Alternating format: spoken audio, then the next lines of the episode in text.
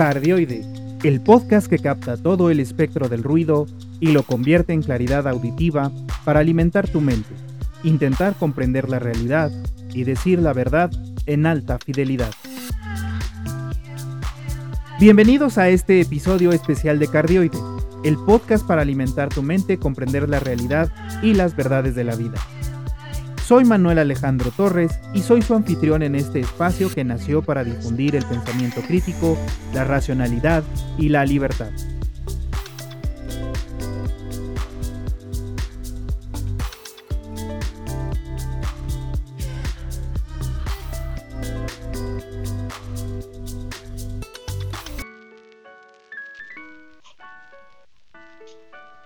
Hoy estamos de manteles largos pues tenemos de invitado al gran René Galván Jaime, originario de Durango, México, psicólogo clínico, psicoterapeuta, conferencista, investigador, analista político y de psicología de masa. Fundador de la Academia Mexicana de Reimpronta. El doctor René Galván Jaime es autor de La Plaga del Quinto Sol, novela escrita hace cinco años y que retrata casi con exactitud las actitudes, los miedos y la psique de la sociedad que hoy vive la pandemia, o bueno, ha vivido la pandemia. También escritor del libro El llanto de Orfeo, que aborda desde la psicología de masas el dilema del poder, su búsqueda y finalmente la dilapidación y mal uso del mismo por parte de las personas que lo obtienen. Muy buenos días René, bienvenido a Cardioide Podcast. ¿Cómo te encuentras hoy? Bien, acalorado. Está haciendo mucho calor aquí en Durango. Muy bien, muy bien. Pues sí, es tierra, tierra caliente, tierra de alacranes. Bueno, pero este, todavía me alegro que no estemos en Coahuila que, o en Chihuahua, que ya hace más calor todavía. Sí, sí bastante, bastante. Bueno, pues me gustaría que le cuentes al público un poco de tu experiencia en la profesión de hurgar en la mente del Homo sapiens. ¿Cómo llegaste ahí? Mira, debo de aclararte que yo llegué a la psicología casi por rebote. Yo originalmente desde niño quería ser médico. Y bueno, yo juraba que iba a ser médico y me gustaba el área de la cirugía. No me preguntes en qué, de niño quieres ser cirujano casi en general, ¿no? Pero este, todavía no sabes que hay un montón de especialidades. Sin embargo, cuando empecé a estudiar medicina, noté que era, la sentí muy deshumanizada, muy despersonalizada. Sentí que se veía a la, persona como, pues ahora sí que eh, una fuente de ingresos o sencillamente se dejaba de ver a las personas y se convertían simple y llanamente en síntomas. Por lo cual, en tercer semestre, Mm, decido darme un tiempo. Y vaya que tenía buenas calificaciones, pero decido darme un tiempo porque había entrado en una soberanísima crisis existencial. y en ese tiempo, pues me dediqué a hacer muchas cosas. Entre ellas me fui a vivir un tiempo a Tijuana con un pariente. Y un día, de las pocas veces que tuve descanso, porque con él no había descanso, sí me, eh, me tocó ir a comprarle unas medicinas a mi abuelita que vivía también allá. Y encuentro un libro que se llama este, El corazón del hombre, de Eric Fromm. Yo soy, como tú sabrás, un lector muy asiduo. Y para ese tiempo ya se me había acabado la lectura. Y no había mucho donde escoger, era una farmacia. Sí. Y entonces se me ocurre comprar ese libro de, El corazón del hombre, de Fromm y cuando terminé de leer ese libro me di cuenta que me gustaban las ciencias del comportamiento. No había muchas oportunidades aquí en Durango, nada más había una sola escuela privada. Entonces decidí trabajar como loquito medio año para conseguir para poder entrar a estudiar. Dije, vamos a ver si me gusta. Porque mi padre dijo, yo quiero médico o contador. Y si quieres ser psicólogo, págatelo. Y me lo pagué yo. Okay. Creo que, creo que ese ha sido uno de los grandes aciertos y se lo agradeceré toda la vida, porque me enseñó ese valor de que cada cosa que me gano es por producto de mi esfuerzo. y de ahí me puse a, estudiar psicología en la universidad, eh, pero yo, yo, iba muy, muy enmarcado a la psicología social, no sé si lo notes. me gusta mucho el, comportamiento social. Pero este, no había forma de hacer especialidades en eso. Y también porque un maestro se burlaba de que me gustaba la psicología social y él era terapeuta. Decidí volverme terapeuta. Y bueno, terminé aprendiendo hipnosis, programación lingüística, terapia gestal, etc. entonces, así fue como llegué a la psicología. Y bueno, hurgar, la, hurgar en la mente humana es, para mí es algo fascinante. Todavía no, no alcanzo ni siquiera a comprender qué tan poderosa es la mente humana. Creo que apenas estoy rascando la superficie lo mío. Excelente, muy bien, pues todavía falta bastante entonces por, por ver y por aprender. ¿Y qué te ha dejado, René? ¿Qué te ha dejado justamente esto, esta experiencia que has tenido en la profesión? Pues muchas satisfacciones. Muchas satisfacciones, sobre todo en el ámbito de que me doy cuenta de que eh, el ser humano desperdicia mucho de su potencial. Muchísimo.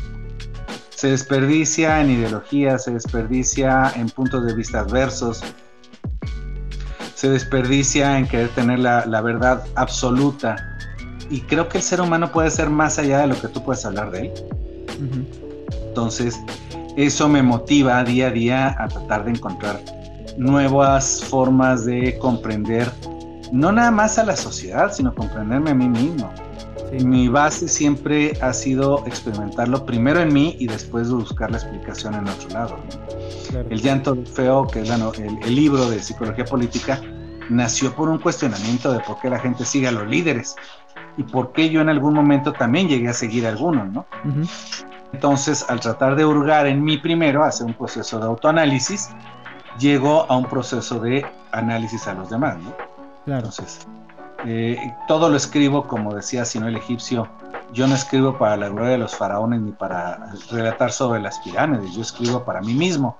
Y creo que es, eso es lo que he hecho tanto en mi novela, que fue por un, por casi una, apuesta con una sobrina, como este, el libro de, de Llante de Orfeo, que es un cuestionamiento de mí mismo y de ahí también una, un cuestionamiento de la sociedad. Muy bien. Súper, excelente. ¿Y qué aspecto de la mente humana te apasiona más? La psicología profunda. ¿Cómo la es psicología de profundidades. mira, hay tres grandes corrientes de la psicología: el psicoanálisis, el conductismo, el humanismo, y hay una que más, no más reciente, pero a veces la aceptan, a veces no, que es el transpersonalismo. Entonces, psicoanálisis estudia las profundidades de la mente humana el conductismo, el comportamiento, el humanismo, la parte filosófica. Y el transpersonalismo ve las profundidades, pero toda se va más allá, se va inclusive al aspecto del inconsciente colectivo y, a, los aspectos eh, transpersonales. En la psicología transpersonal hay espacio para Dios, en psicoanálisis no, ni siquiera para eso hay espacio. Entonces, algo que yo he aprendido es a tratar de, verlo en todas las dimensiones. Yo me declaro, a pesar de haber sido forma, de tener de, formación, como digo, jugando, el, aspecto psicoanalítico, este, humanista, porque en mi, universidad éramos humanistas, todo era rodeando a Víctor Frank, a Maslow, etc. Yo me declaro completamente junguiano y transpersonalista. Por eso me gusta investigar todas las causas y saber que el ser humano tiene amplios potenciales que todavía tenemos que descubrir. Ok, muy bien, excelente. Eh, también has escrito dos libros. ¿Cómo sucedió eso? ¿Cómo pasó el primer libro? Mira, aunque se publicaron de, primero El llanto de Orfeo después la novela, en realidad yo les escribí al revés. Primero escribí la novela y de los cuestionamientos que me quedaron ahí, y por la pregunta que por las preguntas que te dije que me fui haciendo, me fui a la de El llanto de Orfeo. La novela se llama La plaga del quinto sol. Y todo nace porque una, estábamos, este, un día iba con una sobrina y a ella le encantaba una serie de The Strain, ¿no te acuerdas? La de los vampiros. Eh, que parece como una enfermedad del vampirismo, ¿no? Y entonces ella, pues le, le, cae bien el héroe, etcétera, y jugando me dice, ah, tío, pues imagínate que esto pasara aquí en México. Le dije, no, pues aquí en México sería, eh, no sería el CDC, sino la Secretaría de Salud. Y el, y el, héroe, no sé, quizás hasta se llamaría Palemón. No, sé, y sería un burócrata que, que algo lo mueve a, hacer las cosas bien. Y así precisamente la novela nace. Porque finalmente me puse a, ver vida y aventuras del señor Palemón, que es un, eh, este, ingeniero bioquímico de la Secretaría de Salud, ¿sí? que le toca y ciertos... contra, una, contra un parásito. Y, con, y con ciertas cosas así de que no le gusta la suciedad y demás, ¿no? O sea, eh, come nada más lo suyo, no come en restaurantes porque Ah, no, no, este lo volvió muy casual, ¿eh? Porque de hecho inicia él comiéndose una, una torta ahí en plena este Alameda Central de la Ciudad de México. Sí, sí, sí. Entonces, no, acá, acá lo pongo como un ingeniero bioquímico, pero este las circunstancias lo llevan a, a convertirse en héroe, aunque él no lo quiere, ¿eh? Pero algo que, yo puse y que remarqué mucho en mi novela, los héroes son gente común que hace cosas extraordinarias en tiempos extraordinarios. Eh, ¿Cuál es mi, idea de, qué debe ser la ciudadanía? ¿no? La ciudadanía es gente común que hace cosas comunes en tiempos extraordinarios. Y así es Palemón. Palemón es así. Y por andar de, como dice él, por andar de hocicón, lo terminan involucrando en, en tratar de descubrir ese parásito antes de que infecte y aparte de otra cuestión, ese parásito lo quieren de distintos lados. Uno lo, quiere para, uno lo quiere para que con eso casi cambiarlo por la presidencia de la República. otro lo quiere para este, otro lo quieren como un arma perfecta, porque es un arma perfecta. Sí, sí, sí. Y otra y otros lo quieren como un este como una forma de, manipular al, sistema, ¿no? y los únicos, que es Palemón, un compañero que se llama Tulio, y, otras, otras, otras cuantas personas son los que en realidad están haciendo algo porque saben el potencial que puede ocurrir si eso se escapa. Entre ellos hay un, científico chino que es el que vino a alertar de ese parásito. Y ni te digo dónde destruye, ¿no? Más bien leanlo. Pero destruye una parte muy significativa de, la Ciudad de México para vencerlo al final de cuentas. Muy bien, muy bien, excelente. Sí, yo de hecho lo estoy leyendo, está bastante entretenido, es Em, eh, la verdad es que te digo que el, personaje, por ejemplo, ahí al inicio que dices bien que está comiéndose su torta y luego explica por qué, ¿no? De si vieran todo lo que yo he visto andando de, supervisor, ¿no? De, los, restaurantes. y demás, este, todo mundo comería de su casa, ¿no? Nadie comería en los restaurantes. Yo creo su leche primitivo, como le llama él. Sí, es totalmente cierto, ¿no? Em, bueno, ¿y por qué, por qué te decidiste hacerlo? Es decir, ¿cómo, cómo, ¿de dónde vino la necesidad de realizarlo? O sea, de, decir, sí, voy a hacerlo. ¿La novela? Sí. La novela la hice jugando. Ajá. Yo nada más quería medio reírme de mi sobrina, en buen sentido, diciéndole que se llamaba Palemón. Y desde ahí, ¿no? Y, lo interesante es que descubrí que a medida que le iba escribiendo, la, novela iba agarrando vida propia. O sea, eh, parece increíble, pero uno se vuelve, como decía John, el, escritor se vuelve vehículo del inconsciente colectivo. Y pues ya me estaban diciendo que viene una pandemia, ¿no? Y entonces, este, iba escribiéndolo, iban surgiendo las circunstancias y me despertaba en las mañanas ya con la idea completa del siguiente capítulo. ¿no? Sí. Muy bien. Y y pues yo no dejo las cosas a medias. Ya llevaba dos capítulos y dije, lo termino. Y tú ya verás lo gordito que está el libro, ¿no? Sí, sí, sí. Sí, está, está grandecito, está grandecito, la verdad. Pero, pero sí está, mm, está interesante, está bastante interesante. Eh, y el, y el del, el de Orfeo, René, ¿cómo, ¿cómo fue que decidiste hacerlo? ¿De dónde salió eso, ese deseo de realizarlo? si tú estás leyendo la novela, notarás que sobre todo el, personaje de Tulio, que es quizás el más enigmático de todos los personajes, de pronto hace planteamientos sociales muy interesantes, ¿no? Este, ¿Por qué la gente se expone? ¿Por qué la gente hace determinadas cosas? ¿Por qué sigue determinados líderes? Él es alguien este, sumamente, es un personaje muy complejo, el de Tulio. Sí, bueno, Palemón también, pero creo que, creo que Tulio es el más complejo de ellos. Y en algún momento, cuando terminé de escribir la novela, yo me quedé con los planteamientos de él, ¿no? Y pues él los tenía hasta que un día se me ocurre ver un en, Twitter un video de alguien que hablaba puercos, cochinos, marranos, etcétera. Ajá, sí, el, anuncio. De emular la obra de George Orwell de La Rebelión en la Granja. Y La Rebelión en la Granja yo la leí en la universidad originalmente, después la leí por mi cuenta. Y cuando yo doy clases sobre, sobre todo cuando doy en psicoterapia familiar, cuando enseño, les enseño sociología para que aprendan a entender el vínculo. Y les pongo a leer Rebelión en la Granja. Entonces, yo de buena gente, literalmente de buena gente, escribí un tuit diciendo, está mal empleado porque va a decir que usted se va a convertir en, Napoleón y sus cuates. o sea, que está pasando ahorita. Y no, hombre, me llovieron 101.999 mentadas de madre eh, de, todos los seguidores, ¿no? Este, con todos los pretextos que ahora conocen, ¿no? Desde el privilegio, este, no la entendiste, no sabes leer, ponte a leer, etc. Y entonces lo que, lo que yo eh, en lugar de enojarme y ponerme a responderle a todo mundo o salirme de Twitter todo desconsolado, yo me puse a preguntar por qué la gente caía en esa ceguera, por qué no leía exactamente las cosas como son. Y fue precisamente cuando comencé a determinar ese aspecto y fue como empecé a preguntarme. Yo me empiezo a preguntar por qué la gente sigue restrictamente una ideología, un líder o una secta sin darse cuenta que al hacer eso está otorgando su propia capacidad de decidir en la vida. Y tratando de responderme eso, hice un pequeño ensayo. Pero pues me quedaban muchas cosas en el tintero para el ensayo. O sea, ahora sí que hace cuenta que me puse la piel de Tulio. Sí. Y este y dije, bueno, vamos a hacer un segundo ensayo.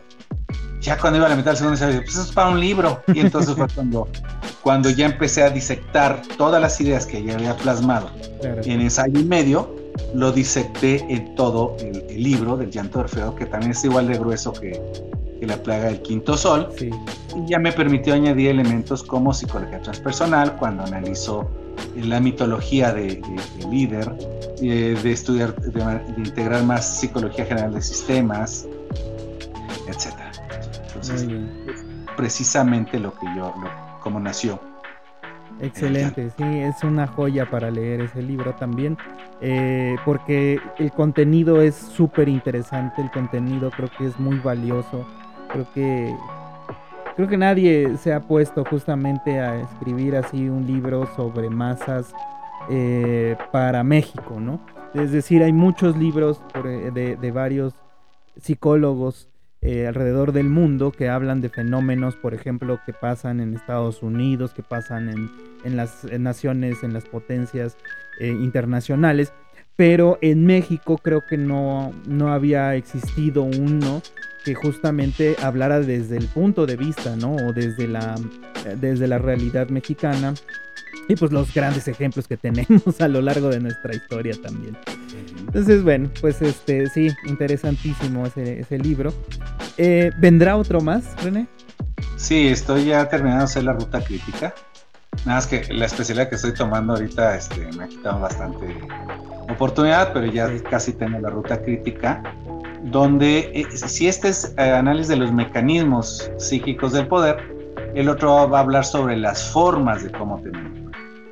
Desde, por ejemplo, la utilidad del escándalo, la utilidad de las cortinas de humo, la utilidad de eso, pero para manipular las masas. Mi idea del libro es, bueno, del llanto de Orfeo en, específico, es que la gente se dé cuenta cómo es que está funcionando esto y que sirva en algo así similar a una, una vacuna. Claro, sí, sí, sí. Súper importante ahorita, híjole, es que vivimos en tiempos bastante convulsos. Em, creo que vivimos eh, en, una, en una encrucijada entre el pasado y el futuro, ¿no? estamos justamente en, ese, en esa batalla entre las personas que quieren regresar al pasado en donde se sentían más seguros y justamente porque no entienden lo que viene, ¿no? No entienden justamente lo que está sucediendo en el mundo ahorita y lo que se va a venir después. Em, claro. Sí, está súper bien. conoce su historia, está condenado a repetirla, amigo. Así es, así es. Sí, yo vivo bajo ese precepto. Creo que yo iba a ser, de hecho, este René, por ahí te, te comento, yo iba a ser historiador, justamente por esa frase. Por esa frase yo iba a ser historiador, pero ya después me convenció más la, la mm, profesión creadora. Entonces, pues por eso estudié diseño industrial. Pero bueno. Todavía pues tienes tiempo, todavía tienes tiempo. Hay historiadores que no son historiadores de formación, ¿eh? Sí, sí, sí. De, de hecho, este, sí, he visto varios libros de, de personas así que, que escriben eh, novela histórica y todo eso y que no son historiadores de, de profesión. Sí. Pues sí, la vida por delante, ¿no? Ahora sí que vamos a ver. Entonces, pues qué bueno que el libro va a salir, qué bueno que esperemos que pronto eh, lo puedas terminar una vez terminando tus estudios y este y también para que tengamos oportunidad todos de, verlo y de vacunarnos para ahora las elecciones del 2024, ¿no? Esa es la idea que salga antes del 2024. Y, y, que la gente se dé cuenta de esto. A ver, el problema que tenemos es que tenemos una sociedad muy apática, mi sí. Una sociedad en la que toda se sigue buscando al gran Tlatuani. Sin darnos cuenta que nosotros somos los verdaderos generadores del cambio. Entonces, para mí, como, como dije en una conferencia hace poco, cada uno en, esta lucha estamos eh, en nuestra propia trinchera. Y si la idea de muchos es quitar a uno, vamos a seguir el mismo jueguito de quítate tú para estar yo. La idea es poder crear una sociedad lo suficientemente crítica para que nadie te gane con eh, un dicho, con jugar con que esconda una cartera, con jugar con palabras raras, sino que las personas tengan la suficiente capacidad inclusive de rechazar una bolsa de frijol porque yo tengo para comprarme mis frijoles. Y tú no tienes por qué venir a manipularme por una bolsa de frijol. Entonces, la idea es que la gente levante la conciencia. Tú, tú ya sabes que ese es mi lema que yo digo casi siempre, eleva la conciencia. Así es, justamente en tus tertulias siempre mencionas que se hacen para levantar la conciencia, para elevar la conciencia de los que somos los asistentes, que por cierto, pues de una vez una invitación a todos a que se unan a las tertulias cada miércoles a las 10 eh, de la noche empiezan todas y están interesantes. Ahorita está eh, un tema sumamente interesante. Este, estuvo hace rato también uno sobre el arte de la guerra, eh, escoger tus batallas. Están muy buenas, muy buenas, la verdad. Ahora, hablemos de algunos de los temas que, que bueno, pues aquí en el, en el podcast nosotros abordamos. ¿Qué es el pensamiento crítico, René? El pensamiento crítico es la capacidad de poder observar un mismo fenómeno desde, desde distintas ópticas y encontrar la interrelación entre ellos. Va más allá de la fenomenología que nada más estudia y describe el fenómeno. Acá el pensamiento crítico estudia, describe el fenómeno y hace una suposición o hipótesis sobre por qué está sucediendo pero tratando de ver no nada más un punto de vista, sino todo el conglomerado. ¿sí? Aún, aún en la cosa más simple hay dos dimensiones, entonces tienes que entender las dos dimensiones. Y por ejemplo, en el caso de eh, los fenómenos sociales son miles de millones de, de, de, facetas de un nuevo fenómeno, entonces tienes que tratar de entender la mayoría para poder hacer alguna suposición sobre ellos y una hipótesis. Igual en psicología, no hay fenómeno sencillo. Entonces, el pensamiento crítico te enseña a través de determinadas herramientas como la lógica lateral, como la inferencia, la deducción, la inducción, tratar de ver el mismo fenómeno desde distintas ópticas y al final tratar de llegar a una conclusión, que inclusive si falla tu conclusión es válida, si haces pensamiento crítico, porque entonces estás descubriendo cómo no pensar sobre un determinado fenómeno. Claro. Es una de, las formas más refinadas del pensamiento filosófico y de la hermenéutica. Okay. Eh, no cualquiera que diga yo pienso críticamente, hay una serie de herramientas y esa serie de herramientas te van a permitir tener un pensamiento que te mueva hacia determinadas cuestiones y al final llegar a una conclusión. Por ejemplo, si yo digo, como lo has oído en, mis tertulias, que yo no creo, en, por ejemplo, en el socialismo, es porque yo ya he hecho un pensamiento crítico desde el punto de vista histórico, filosófico, antropológico sobre el socialismo y no me convence.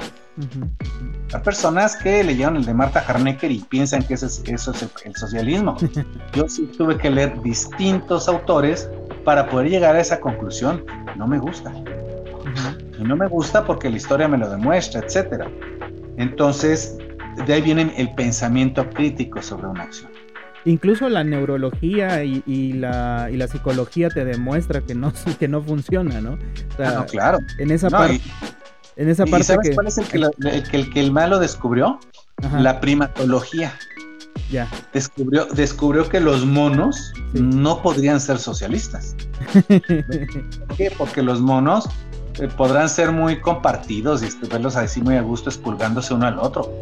Pero si ven que hay baja de alimento, el que tiene más garras y más golpe se acapara todo y no le da a los demás. Claro. E, e, esa, eh, desde ahí, desde ahí ya, se, ya se pueden haciendo inferencias sobre ello. Sí.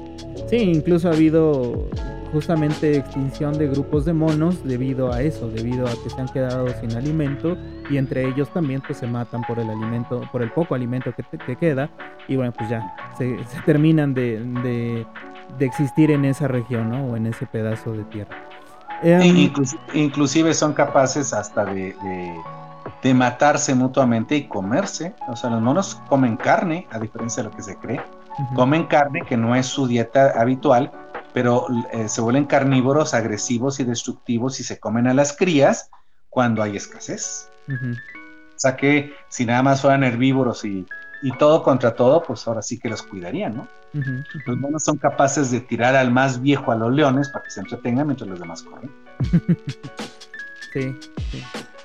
Y, a ver, René, todos somos susceptibles a no ser críticos y a no tener criterio. Sí, claro. Si te llegan al precio. Y no me refiero al precio económico, el precio es eh, cómo actúas en el mundo. Por ejemplo, si ves que tu, vida o tu seguridad o, las necesidades básicas de Maslow, que es seguridad, este, alimentación, protección, fallan, entonces te quedas en los niveles más bajos y te vuelves susceptible a lo que usted me diga con tal de que tenga la despensa llena. ¿Sí? En cambio, una, una, persona con un pensamiento crítico que ya logra experimentar las áreas superiores de pensamiento, las áreas donde está la autorrealización, el, autoconcepto, la autovaloración, si logra hacer eso, muy difícilmente se, vende. Pero también puede haber alguien que pueda, que pueda comprarte dependiendo la necesidad. Una persona que compra tu voluntad se va a ir y te va a pegar en lo que tengas tú como necesidad primordial más grande. ese, es tu, punto de venta. Y no solo hablando, por ejemplo, en el caso tú mencionabas ahorita de lo de la bolsa de, de ¿no? Pero no solamente eso, sino también necesidad de, no sé, de cariño, de afecto, de, otro tipo de, de cuestiones, ¿no? Ernest Becker descubrió que la manera de corromper el alma humana es pegarle a la necesidad de amor, de compañía, de trascendencia o el miedo al amor. Muy bien.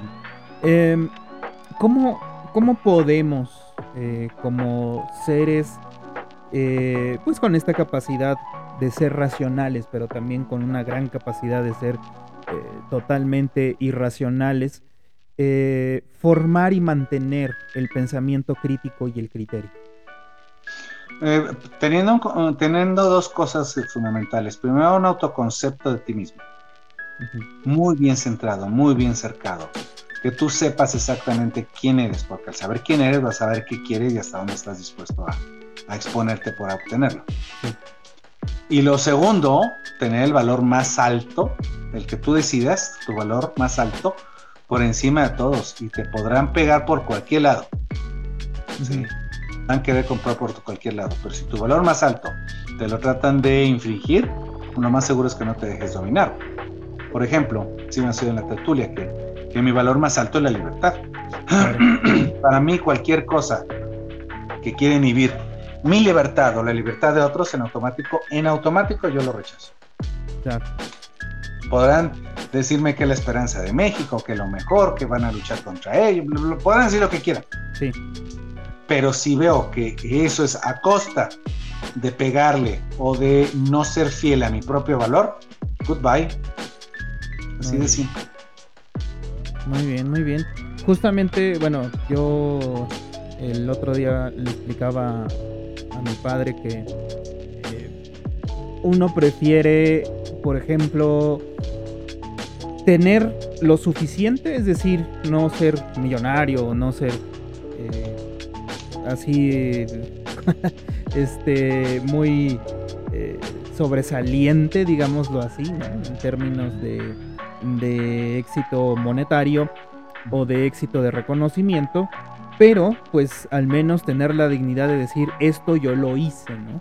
O sea, de, de, decir, de no esconder, ¿no? Lo que has hecho, sino salir y decir, mira, esto poco que tengo, yo lo hice. ¿Por qué? Pues porque yo creo en esto, ¿no? Yo creo que esto es, es lo, lo necesario que había que hacer en ese momento y bueno, pues finalmente se tiene esa dignidad en alto. Em, y bueno, René, ya este para cerrar, platícanos de algo que tú creas importante eh, mencionar para nuestro crecimiento mental. Algo, no sé, que sea tu objetivo, tu motor o, algo que tú quieras compartir. Mira, yo creo mucho en lo que le llamo la individualidad colaborativa. Es decir, me reconozco como un ser individual, único e irrepetible, pero también eso me da la responsabilidad de cumplir con lo que tengo que hacer de cumplir conmigo mismo, de cumplir mis metas, de avanzar en la vida, porque soy único e irrepetible. Entonces, no, no, eh, una persona con esa convicción no puede darse el lujo de ser flojo, de, dejar las cosas para mañana, para después, para la y se va. ¿Por qué? Porque al, al descubrirte como un ser único e irrepetible, tienes que aprender que tu límite eres tú mismo, pero también tus responsabilidades son propias solo para ti mismo. Entonces, por eso yo en lo personal soy muy consciente de esa ser irrepetible por algo, tengo que dejar huella en la vida. Huella, no, no luchar por quedarme en la historia. Sí. aquí eh, decía este, Dilthey en, el historicismo, que aquel que lucha por eh, ser, por tener su lugar en la historia, eh, a lo mejor lo llega a estar, pero no le va a gustar lo que escriban de él. Tú debes de buscar tu lugar en tu historia con las personas que tú amas. Que sepan que pasaste por este mundo, que sepan que hiciste algo por ellos, que alguien te recuerde porque un día lo consolaste, porque un día lo hiciste reír, porque un día le, hiciste una travesura y se soltaron riendo los dos, porque un día le secaste sus lágrimas. Eso es lo más importante. Tratar de pasar a la historia a, expensas de otros, a expensas de las ilusiones de los demás, es simple y llanamente seguir alimentando tu vanidad. Entonces, en la individualidad colaborativa, es, si decido ser yo mismo, decido ayudar a los demás y voy a confiar que los demás lo vayan a hacer. Si no lo son, es problema de ellos. Por lo menos yo sí tengo mi convicción de manejar. Como yo manejo el respeto de mis límites, voy a respetar el límite de los demás. Si yo manejo el cuidado de mí mismo, voy a cuidar a los demás. Si yo manejo el ayudarme a mí mismo, voy a ayudar a los demás.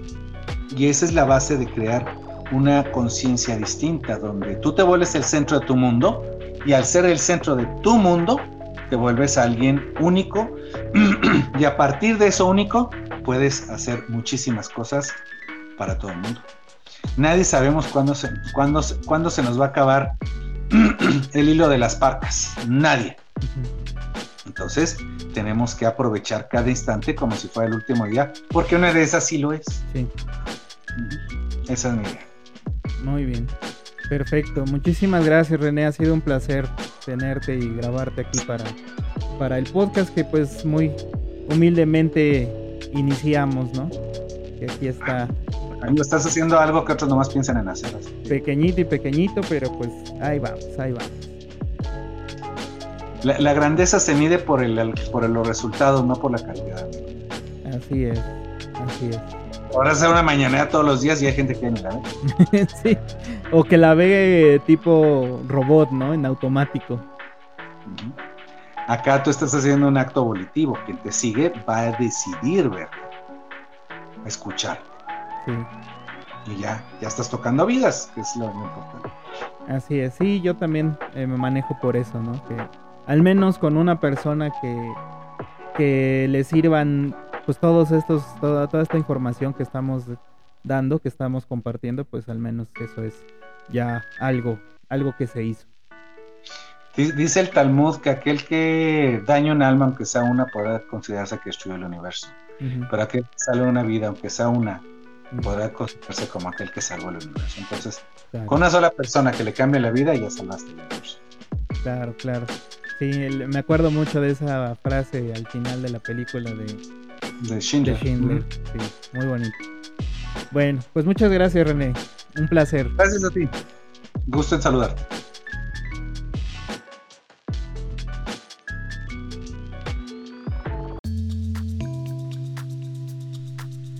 Espero que les haya agradado nuestro episodio especial, la entrevista con René Galván Si no les agradó, usen su criterio para darse cuenta de que pueden escuchar otras cosas en sus valiosos tiempos.